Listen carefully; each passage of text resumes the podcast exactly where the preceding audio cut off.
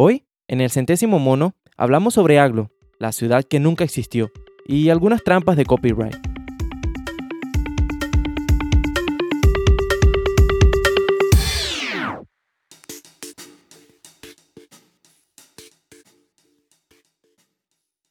Proteger la propiedad intelectual puede ser un poco, digamos, precario.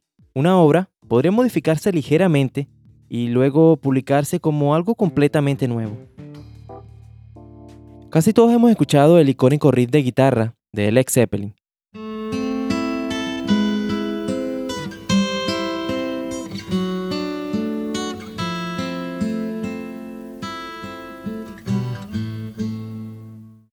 Pero durante décadas se ha acusado a Jimmy Page de robar la melodía de una canción de 1968 de la banda Spirit, de quien la mayoría de la gente nunca ha oído hablar, mucho menos han escuchado su canción Taurus.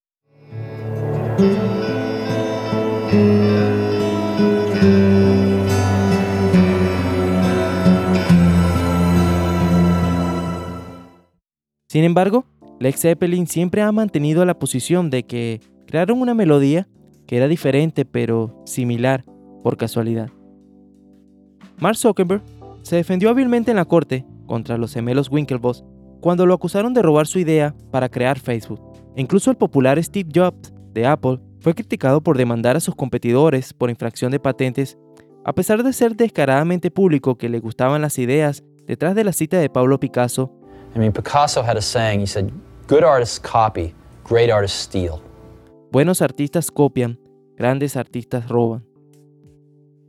Debido a que el arte y las ideas son motivo de inspiración y creación, se vuelve más difícil para un tribunal de justicia interpretar qué propiedad intelectual ha sido robada y cuál se ha creado a partir de la inspiración o, o, la evolución de una idea. Sin embargo, los datos científicos y la información objetiva parecen ser más difíciles de recrear. Bueno, por lo menos eso era lo que esperaba un creador de mapas de principios del siglo pasado. Cualquier creador de mapas quería que su producto fuera completo y preciso. Y ciertamente no quería tener que ir y completar los mismos deberes de cartografía que alguien más ya había completado con esmero. Llegar a una ubicación geográfica, establecer levantamientos de terreno, llevar los datos a la oficina y dibujar el mapa, corregir, trazar, colorear todo. Es un montón de trabajo. Muchas veces una empresa de cartografía se saltaba todas las cosas complicadas. Tomaba un mapa que ya existía, tiraba su nombre a la esquina y luego lo ponía a la venta. Ahora imagina que eres la compañía que hizo todo el trabajo duro la primera vez. Pero, ¿qué podrías decirles? ¿Cómo podrías probar que se robaron tu trabajo?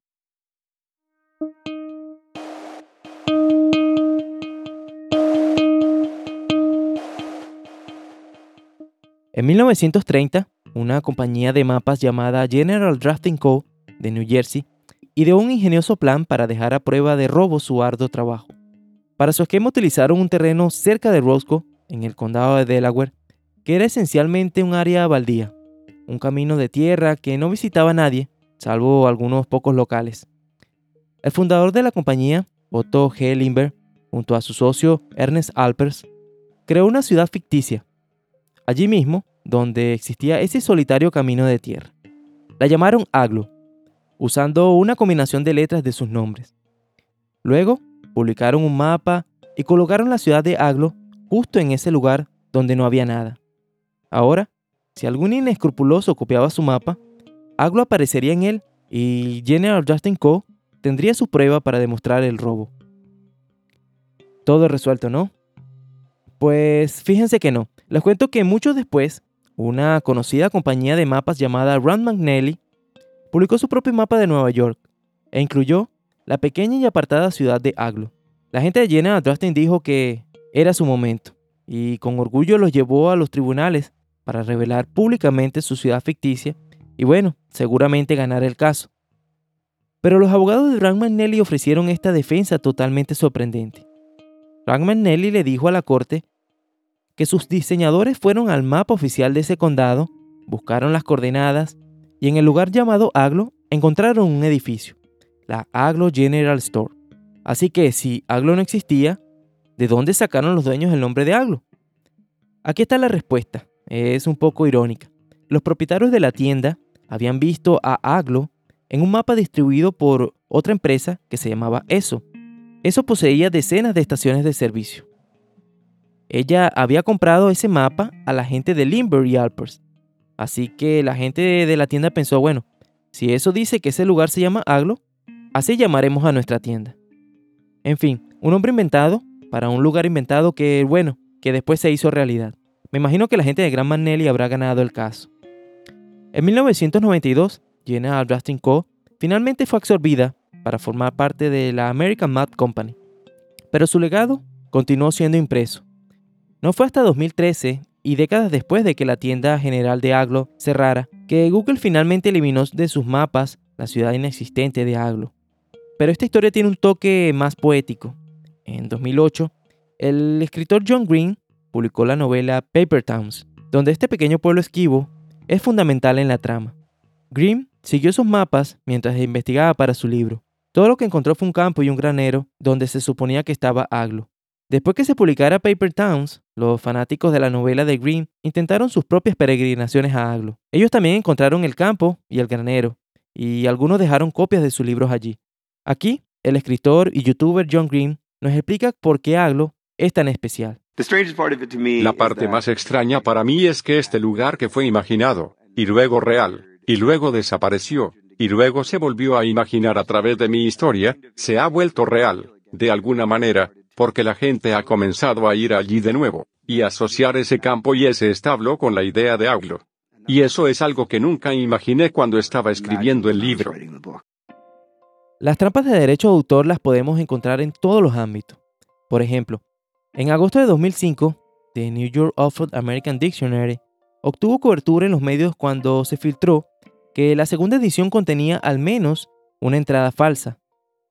Más tarde, eh, se determinó que era la palabra esquivalencia, definida como la evasión voluntaria de las responsabilidades oficiales de uno, que se había agregado a la edición publicada en 2001. Fue concebida como una trampa de derechos de autor, ya que el texto del libro se distribuyó electrónicamente y por lo tanto era muy fácil de copiar. Otro ejemplo, en el verano de 2008, el Instituto Estatal de Hidrometeorología eslovaco sospechó que un servicio comercial competidor, el sitio web meteo.sk estaba robando sus datos. Y el 7 de agosto de 2008, el ente estatal alteró deliberadamente la temperatura de la ciudad de Chopok de 9 grados Celsius a 1 grado. En poco tiempo, bueno, la temperatura de 1 grado también apareció en el sitio web de meteo.sk, quedando demostrado así el robo de los datos. En fin, esto de las trampas de copyright es una gran idea. A ver qué me invento para que, para que no me copien el podcast. Bueno, ya para finalizar les cuento que la novela Paper Town fue llevada al cine allá en 2015. La película en español se llamó Ciudades de Papel. Además, bueno, en las notas del episodio les voy a dejar un video que muestra los restos de lo que queda de la Aglo General Store. Muchas gracias por escuchar. Recuerda suscribirte para que no te pierdas ningún episodio. Si quieres proponer un tema o saludar, no dudes en escribirnos en Twitter o en Instagram Allí nos puedes conseguir como arroba mono100podcast. Les habló Fernando Dávila. Hasta la próxima.